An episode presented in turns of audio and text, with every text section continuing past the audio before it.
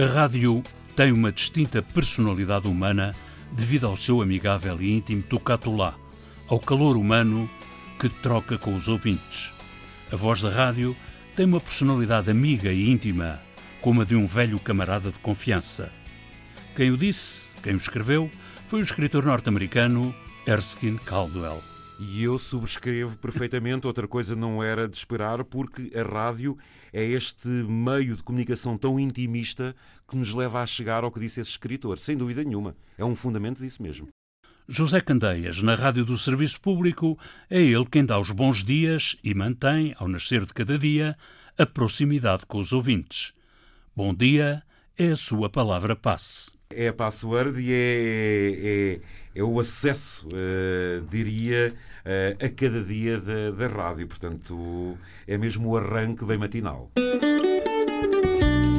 Em meu nome. Em seu nome. Em nome do ouvinte. O programa do provedor do ouvinte. João Paulo Guerra. Não há como a rádio entre os meios de comunicação para manter a proximidade e intimidade com o auditório. Sempre foi assim, e José Candeias, com 38 anos de rádio, tem na memória programas especificamente de diálogo. O Passageiro da Noite, com Cândido Mota, O Postigo, com Fernando Alves.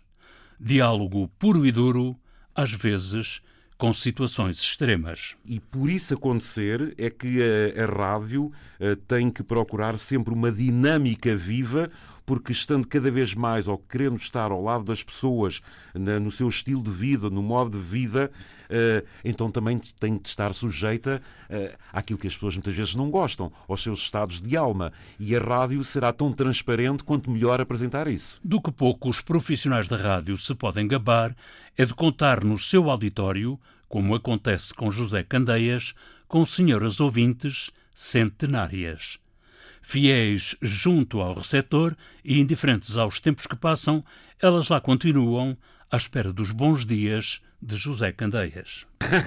continuam, continuam e com grande apreço meu continuam vivas. Não, ainda não foi há muito tempo que, uh, de novo, já nesta pandemia, dizia uma senhora bem resguardadinha aqui no Porto com 106 anos, uh, continua a ter notícias uh, de, de uma outra ouvinte em Coja que também lá caminha para os 106 e eu acho que a intenção de fazer antes da pandemia um programa direto com estas senhoras, agora vou ter um trabalho maior porque sei que cada vez mais tenha ouvintes centenários, homens e mulheres. A pandemia mexeu e está a mexer com tudo, no país e no mundo, inevitavelmente mexeu com a rádio. E em certos aspectos, entre nós, mexeu com a rádio no melhor sentido, correspondendo à vocação da rádio e ao que os ouvintes esperam deste meio. A rádio pública rompeu com o malfadado piloto automático que substituía os locutores em direto nas longas madrugadas, correspondendo à sua vocação e ao que os ouvintes esperam deste meio. José Candeias esteve na primeira linha da rádio desformatada que enfrentou a pandemia. Entre a noite, a madrugada e o novo dia, em direto. Cinco horas diretas. Cinco horas em direto. Não foi fácil, eh, mas foi aliciante e lá está. Foi, eh, foi radiográfico, porque dá para notar como a rádio é importante na vida de quem está só, dá para notar como a rádio é importante e devido, aqui não falaríamos da madrugada, mas falaríamos de um período global em que aí sim, muito auditório do outro lado do mundo, Uh, fiquei contentíssimo porque no meu horário habitual das 5 às 7 uh, quase que não posso dizer a temperatura máxima para Timor porque eles já estão a viver, mas durante a madrugada eu dizia hoje vão estar não sei quantos graus em Dili e as pessoas diziam estou a acordar e ouvir a rádio portuguesa. Da contingência à emergência, da emergência à calamidade, com ida e volta, já lá vamos no quinto estado de emergência. José Candeias voltou ao seu horário das 5 às 7.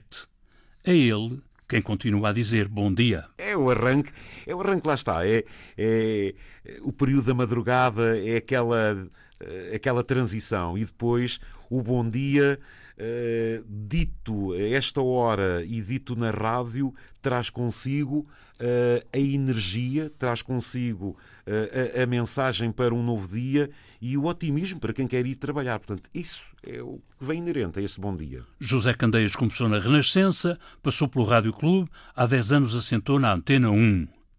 A rádio é o seu meio e um meio que, em seu entender, não pode parar nem acomodar-se. A rádio tem de continuar a ter o seu nível, o seu, a sua posição, mas para que isso aconteça, a rádio não se pode subvalorizar. Hoje, a televisão fundamenta-se com aquilo que a rádio já fazia: o mais direto possível, o mais perto possível, o mais contactável possível com o público e rápido. E hoje as ferramentas que a televisão tem proporcionam-lhe isso. E a rádio? Onde é que nós temos Onde é que os ouvintes ou uh, as pessoas veem um microfone na rua por estarmos a fazer reportagem sem ser a reportagem da informação, aquela que já cansa? Onde é que está o outro tipo de reportagem? Onde é que está a rádio trazendo ao grande público aquilo que continua a ser a essência do nosso país? No cantar, na poesia, no dizer, nos trabalhos. Enquanto nós uh, continuarmos sempre a valorizar isso, continuamos a apostar no nosso país. Afeito às madrugadas em direto, no éter, José Candeias sabe que a rádio se desdobra hoje por outras plataformas e sente-se confortável com o desafio das tecnologias. Veja, e é isso que me alicia, é quando eu posso agarrar nas outras plataformas e cruzá-las com a rádio. O que é que seria hoje da rádio, e no meu caso, se eu não tivesse Facebook? Pessoas que no imediato me mandam, José, veja esta fotografia, e eu posso descrevê-la pessoas que no imediato eh, me dizem: José, eu estou aqui a escutá-lo na Noruega, quer o meu número de telefone? A rádio em direto e a interação com as novas plataformas e as redes sociais permite afinal uma ligação mais imediata com os ouvintes, por mais distantes que estejam. É rádio desdobrando-se por outros meios sem deixar de ser rádio e enfrentando a avaliação no momento feita pelos ouvintes. É um escrutínio e nós estamos numa rádio pública e, e, somos escrutinados. É assim, é a opinião dele que, juntamente com outras opiniões, faz da rádio uma rádio generalista. Temos que agradar a todos. Uh, mas as críticas são muito bem aceitas porque elas valorizam o nosso trabalho. É sinal que, que alguém nos está a ouvir com atenção. Uh, isto, e temos que estar abertos a isso.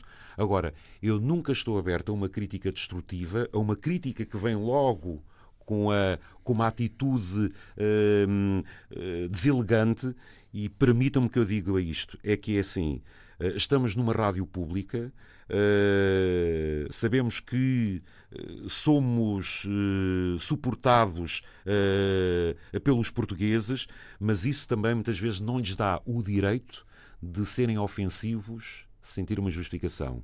Críticas construtivas, venham elas, porque é isso que nos engrandece. As críticas, como os elogios, também chegam ao provedor do ouvinte. Mas as referências mais constantes dos ouvintes em relação a José Candeias são se o homem que dá os bons dias se ausenta, por motivo próprio ou por imposições da programação, os ouvintes querem saber quando volta. Ah, isso, a, a resposta está dada através de da minha hesitação e da emoção da palavra. Eu, uh, é verdade, a, a, minha ausência leva uh, muitas vezes a essa, essas interrogações. Mas pronto, como ser que sou, tenho direito às minhas pausas, infelizmente de vez em quando aos meus achaques, mas isso é, isso é vitamínico. Isso é, isso é, é transmitir-me a, a, saúde que muitas vezes preciso, sabendo que vou ali, sou bem recebido, sou, sou motivado a trabalhar para o dia seguinte. Portanto, isso para mim é vitamínico. Isso é, é o melhor que eu possa ter dos ouvintes e, e traduz-se numa só palavra, que é carinho. E neste programa em que falamos de formatação e desformatação da programação da rádio, em função dos programas em piloto automático que desgovernam as horas da rádio, temos para contar o caso em que não houve noticiário das 21 horas na Antena 1, por causa de um enlatado que galgou o sinal horário. Assim se explicou o editor José Manuel Rosendo. Edição às 10 da noite com José Manuel Rosendo. Desde já uma explicação aos ouvintes da Antena 1. Não tivemos noticiário às nove da noite, porque na hora anterior houve um especial informação para transmitir a declaração do Presidente da República sobre o estado de emergência, seguindo-se a emissão de um programa gravado. Estes dois fatores conjugados não permitiram a emissão do noticiário à hora certa. Fica um pedido de desculpa a todos os ouvintes que ficaram privados do habitual noticiário.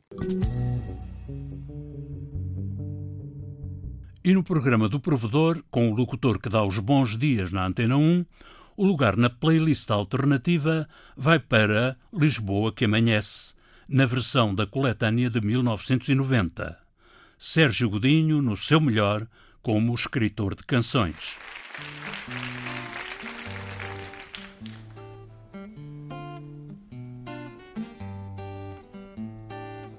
Cansados vão os corpos para casa dos ritmos imitados de outra dança a noite finge ser ainda uma criança de olhos na lua, com a sua cegueira da razão e do desejo.